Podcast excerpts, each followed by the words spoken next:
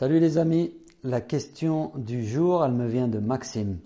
Euh, il m'a demandé si la relation ou les relations presse avaient encore du sens dans le secteur industriel et comment s'y prendre euh, pour euh, obtenir des articles dans la presse.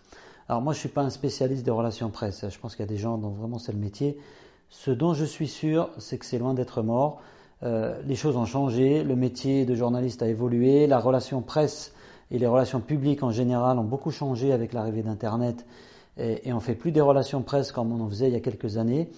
Euh, le, print a encore un petit peu de poids dans l'industrie, mais de mon point de vue, c'est plutôt, euh, euh, sans, vexer personne, on est plutôt sur une pente descendante.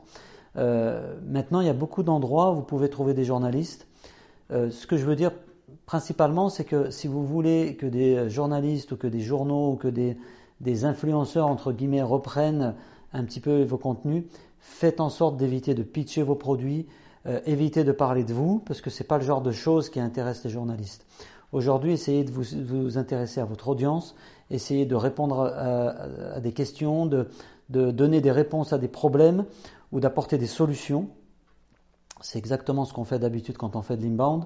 Euh, et essayez de faire de l'inbound avec vos journalistes. C'est-à-dire que vous allez produire des contenus avec une forte valeur ajoutée que vous proposez à des journalistes, à des blogueurs, à des journaux, des sites spécialisés, à tous ces sites qui peuvent avoir une influence ou qui ont une audience. Donc ça veut dire qu'il faut aussi, d'une manière très méthodique, euh, essayer de, lister tous ces sites internet-là euh, et essayer d'entrer en contact sur Twitter, sur LinkedIn, sur d'autres réseaux sociaux avec les gens qui écrivent des articles pour ces sites ou pour ces journaux-là. Et la deuxième chose, c'est les salons. Euh, moi, je suis pas, euh, suis pas un grand fan des salons, euh, notamment quand ils servent simplement à aller boire des canons. Mais les salons ont encore beaucoup de poids dans le secteur industriel.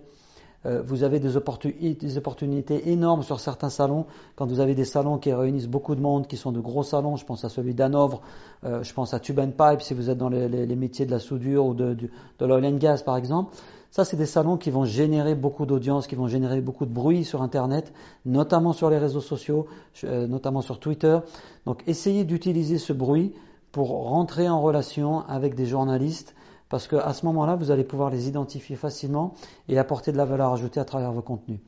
Donc voilà, j'ai pas de recette miracle, mais ce qui est sûr, c'est qu'il faut adopter un peu les mêmes principes que ceux que vous pourriez avoir sur votre blog. Ne parlez pas de vous, ne pitchez pas, ne payez pas des publis et reportages. Franchement, personne ne lit ces trucs-là.